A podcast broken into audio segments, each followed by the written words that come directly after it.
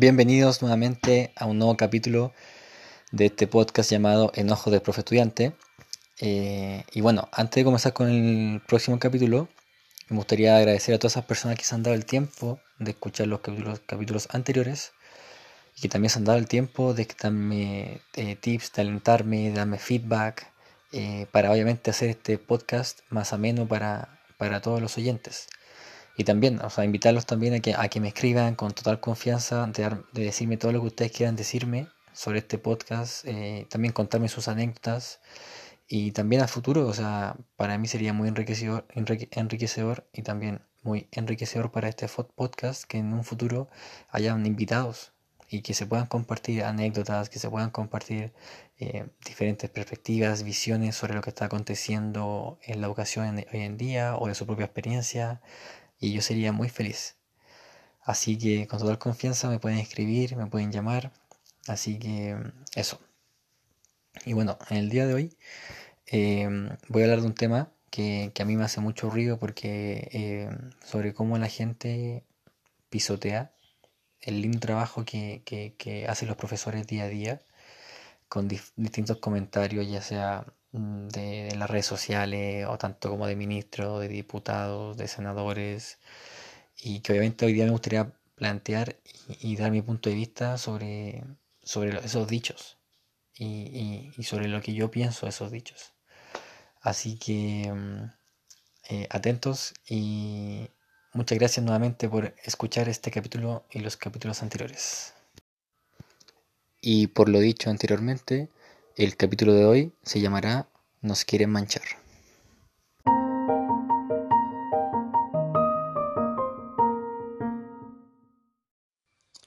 Bueno, como venía diciendo, en el capítulo de hoy se va a hablar sobre temas, eh, lo controversial, digamos, de las redes sociales, que, han hablado, digamos, del trabajo de los profesores y, y, que a mí me ha hecho mucho ruido y que me gustaría también compartir mis inquietudes con ustedes.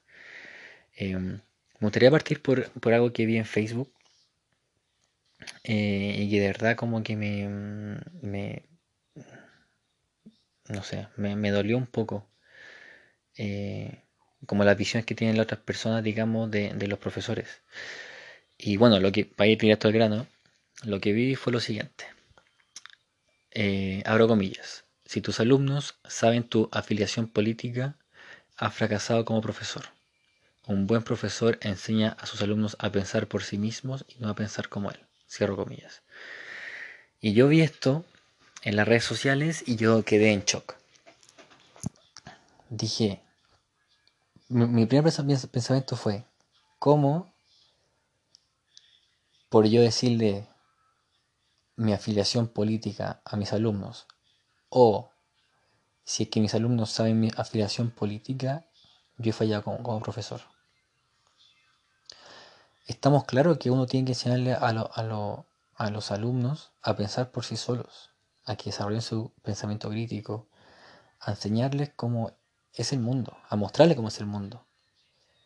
Y que ellos mismos decidan lo que quieren hacer con su vida. Siguiendo obviamente sus valores, los valores porque, o sea, lo, que piensan ellos, las cosas, sus perspectivas. Y, y estamos claros, con eso yo creo que estamos claros que uno no puede como eh, autoimponer un, un, un, valor, un sistema dentro de la sala de clase, un pensamiento en la sala de clase a los alumnos. Eso no hay que hacerlo, o sea, hay que dejar que los alumnos piensen por sí solos, que ellos mismos vayan eh, conociendo el mundo eh, y que nosotros mismos vayamos guiándolos a ellos en este proceso, que es tan bonito, o sea, ellos van conociendo el mundo desde, prácticamente desde que nacen. Y, obviamente acompañarlo este, en este proceso es algo muy bonito. Y uno no puede imponer, digamos, lo que uno piensa en las cabezas de los estudiantes. Y de eso estamos claros. Pero también me llama mucho la atención lo que dice de que si un alumno sabe tu afiliación política, ha fallado como profesor. Para mí, yo creo que no hay, no hay un una clima de, de sala de clases más enriquecedor si es que hay la confianza necesaria para uno hablar de cualquier tema sin ser juzgado por nadie. Yo quiero crear un clima de aula donde los chiquillos puedan sentirse en confianza de decir lo que piensan sin ser juzgados por los demás. Quiero crear un, un clima de aula donde prime el respeto. Quiero crear un clima de aula donde prime la solidaridad. Quiero crear un, clima de aula donde todos se sientan seguros dentro de la clase. Donde nadie se sienta eh, presionado a decir algo que no quiere. Donde nadie se sienta que no puede decir algo porque el otro te va a juzgar por lo que tú dices. ¿Y qué más rico que tener una sala de clase donde se puede hablar de todo? De religión, de política, que, donde se puedan ver diferentes tipos de perspectivas, distintos tipos de visiones que tienen los estudiantes. Em, eh, lo que piensan. Eh, porque así vamos creando eh, alumnos con pensamiento crítico. Y que no solamente se va creando por lo que ellos piensan, sino también por lo que piensa el resto. Uno acá no aprende o no sabe la vida por, los, por solamente lo que uno vivió o está viviendo. Uno también aprende la vida por lo que te da el resto. Eso es todo un trabajo en equipo. Entonces, ese, eso que dijeron de que si mi alumno sabe mi afiliación política, he fallado como profesor, eh, a mí me dio mucha pena porque yo quiero que mis alumnos, si me preguntan de cuál es mi afiliación política, yo decirles con total confianza que yo quiero crear ese, ese clima de aula donde yo pueda responder eso. Y donde los chicos también puedan responder eso y no se sientan juzgados por nadie. Y no por eso voy a fallar como profesor. Y no porque yo le diga a mi, a mi alumno, yo soy de izquierda o de derecha, significa que mi alumno también lo va a hacer. Yo estoy en la sala de clase para decir, oye, eh, la derecha es mejor porque esto, la izquierda es mejor porque esto. Así que ustedes tienen que ser de izquierda y de derecha. No, un profesor no hace eso un profesor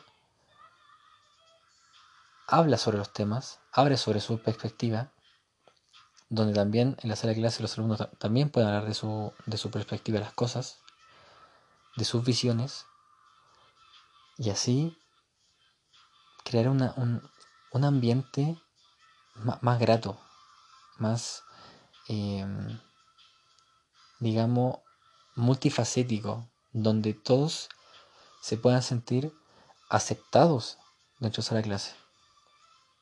Donde todos, como dije anteriormente, todos puedan decir algo sin ser juzgados. Donde, nadie le, tenga miedo a equivocarse. Y no solamente hago esto por un tema de, convivencia escolar y, de crear como esta, de, de, pertenecer, digamos, a una comunidad, digamos, en cada sala sino también porque favorece el aprendizaje de los estudiantes. Un estudiante que se siente seguro, que se siente tranquilo, que se siente cuidado por, por sus compañeros, va a, estar, va a participar, va a querer participar, no va a terminar de equivocarse, se va a caer y se va a parar.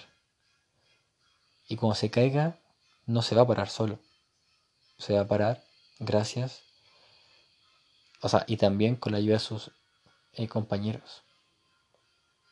Nosotros no estamos ahí para decirle a, los estudiantes qué tienen que hacer en el futuro, por, qué, por, por quién tienen que votar. Nosotros, nosotros estamos ahí para que ellos abran los ojos y que ellos mismos eh, desarrollen ese pensamiento que, que le diga, yo creo en esto. Yo creo en esto porque estos son mis valores y no sé, y nací así, mi familia me enseñó y, y a mí me gusta esto. O yo creo en lo otro porque yo pienso así. Y nosotros estamos ahí para apoyar. Nunca, nosotros nunca vamos a decir, eh, no, pues está mal. No, no, voy, no podéis decir que la derecha es mejor. No podéis decir que la izquierda es mejor porque no es así. No.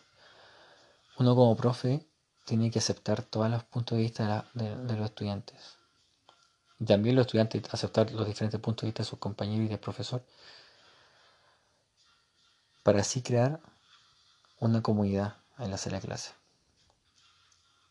Y, entonces este, este como texto que vi en las redes sociales como que me choqueó mucho. O sea, decía, no porque mi, mis alumnos sepan mi afiliación política significa que fracasé como profesor. Que imagínense la palabra fracasar. Creo que es muy fuerte, es muy fuerte fracasar. O sea, porque mi alumno sabe mi afiliación política, yo no sirvo como profesor. Y no es así. Uno puede, el alumno puede saber tu afiliación política. Yo, mira, yo prefiero crear un espacio donde de confianza, de respeto, de solidaridad, donde todos los estudiantes puedan hablar de todos los temas sin ser juzgado por nadie, donde yo se hable de, política, como dije, de religión, que, que crear un espacio donde no haya como que Mm, si la alumno me pregunta de, de qué partido soy político, yo le voy a decir. Porque eso es parte del futuro de ellos. por nosotros todo el acto que, hacemos en la vida como ciudadanos es un acto político. Entonces, ¿cómo no no voy a hablar de política con mi estudiante? ¿Cómo no lo voy a hacer? Si es algo que ellos se van a encontrar cuando salgan de cuarto medio, cuando tengan 18 años, derecho a voto, ¿Cómo no voy a hablar eso? Así que, en verdad, eso como que mm, me tocó un poco. Eh, así que eso. Eh, me gustaría saber qué, piensan de, ese tema. Y ya bueno. Y bueno, el segundo tema que quiero hablar es sobre los dichos de, mm, de la diputada Loreto Letelier, que creo que dijo en, un programa de radio. Eh, algo que de verdad me enojó mucho. Y enojó en, en, general, enojó a, toda la, toda la comunidad escolar. Que dijo que prácticamente que en estos tiempos, en tiempos de clases virtuales, de, coronavirus, donde los, los, profesores, digamos, enseñan por Zoom a los estudiantes, ella dijo que los estudiantes prácticamente eran unos flojos que no, que no hacíamos nada, que nos levantábamos a las 8 y a las 10 estábamos listos y estábamos, todo el día em, haciendo nada. Que solamente trabajábamos como una hora al día. Y me dio una pena tremenda escuchar eso, y más de una diputada. Diputadas que ganan millones, solamente por votar. que no saben lo que es sacarse la cresta, que no saben todo lo que hay detrás de, la vida de un profesor. Y no solo diputada, o sea, mucha gente piensa que el profesor dicta la clase y ya está. Es lo mismo, por ejemplo, de las clases particulares que un profesor puede hacer. Eh, no sé ya, por ejemplo, eh, te cobro 15 mil pesos por la hora de clase particular. Oye, pero ¿cómo me voy a cobrar 15 mil pesos por la hora? Si es una hora, 60 minutos, ¿cómo voy a cobrar 15 mil pesos por 60 minutos? No, estáis loco. Y uno piensa y dice, es que no es solamente una hora, hay todo un trabajo detrás. Ningún profesor gasta una hora en su tiempo para hacer una clase de una hora. Ninguno, ninguno. Hay un trabajo detrás de cada profesor. Todo el empeño que, que les ponen para hacer las clases. Están todo el día, de las 8 de la mañana hasta las 12 de la noche, planificando, haciendo clases, reuniones, corrigiendo pruebas. Y no, para la diputada, ellos están una hora de, clases y no hacen nada más en todo el día. Yo creo que si fuera así de fácil el ser profesor, yo creo que todos los diputados y senadores se vendrían a ser profesores. Pero por eso, o sea, me da, pena por, todos los profesores que, que se sacan la cresta para entregarle la mejor educación a los estudiantes. Porque como expliqué antes, estamos, todos cambiamos con el coronavirus estamos en un proceso de, construcción de ir renovando todo, ir renovando lo que pensamos, ir renovando em, en, las diferentes estrategias para enseñar, metodologías. Lo que servía en la sala de clase ya no sirve por, por Zoom. Y buscar nueva estrategia, buscar nuevas formas didácticas para que los estudiantes estén pendientes en la, en la clase, que participen, que es casi imposible. Imagínense, hacerle clase a 40 chiquillos y que todos participen y que el profesor de 60 años que antes no cachaba nada del computador ahora tenga que pasar por todo esto de, estar aprendiendo cómo usar el computador, aprendiendo cómo usar las plataformas eh, digitales de enseñanza. Estaba aprendiendo de cómo enseñarle a los estudiantes en esta nueva forma. Que, también pensar que todos los profesores piensan que su enseñanza quedó obsoleta en estos tiempos. Y cómo ellos tienen que repensar todo eso y, y planificar para los estudiantes, planificar para que los estudiantes aprendan, planificar para que mm, para que la clase pueda salir adelante. Planificar para que el objetivo de aprendizaje se realice.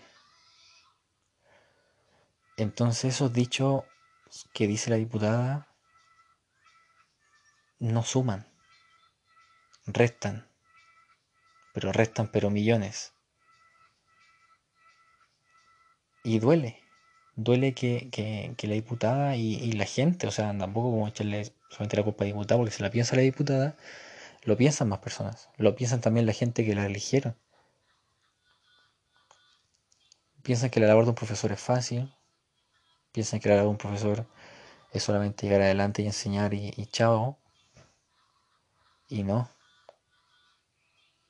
Cada profesor se saca la cresta para entregarle la mejor educación a su estudiante y más que la mejor educación, la mejor formación. De entregarles eh, seguridad, confianza, respeto. Así que eh, hay que ser fuerte. Como profesor hay que ser fuerte. Hacer oídos sordos estos dichos y, y siempre pensar en tu objetivo como profesor, que hace siempre entregarle lo mejor a tus estudiantes, de quererlos, de nunca dejarlos votados, de no sentirse pisoteados por gente estúpida que habla mal de uno, que habla mal del trabajo que hace uno. Y eso chicos, bueno, Espero que este capítulo eh, les haya gustado. Em, como dije anteriormente, eh, es muy importante todo eh, el feedback que pueden dar, todas las sugerencias, tips, diferentes temas. Em, y también, como dije, sería muy bonito el poder compartir este podcast con más invitados para poder reflexionar sobre la educación, em, conocer su perspectiva, su experiencia en el ámbito educacional y, conocerlos más. Y obviamente así expandir la, red del, del profe estudiante. Y bueno, esto ha sido el capítulo de hoy. eh, que será estrenado eh, en cada quincena. Y de verdad, muchas gracias por escucharme, por, por, ser parte de este proyecto, porque este proyecto no lo hago solo. Lo hago eh, con y para ustedes. Así que muchas gracias y nos estamos viendo en el próximo capítulo. Adiós.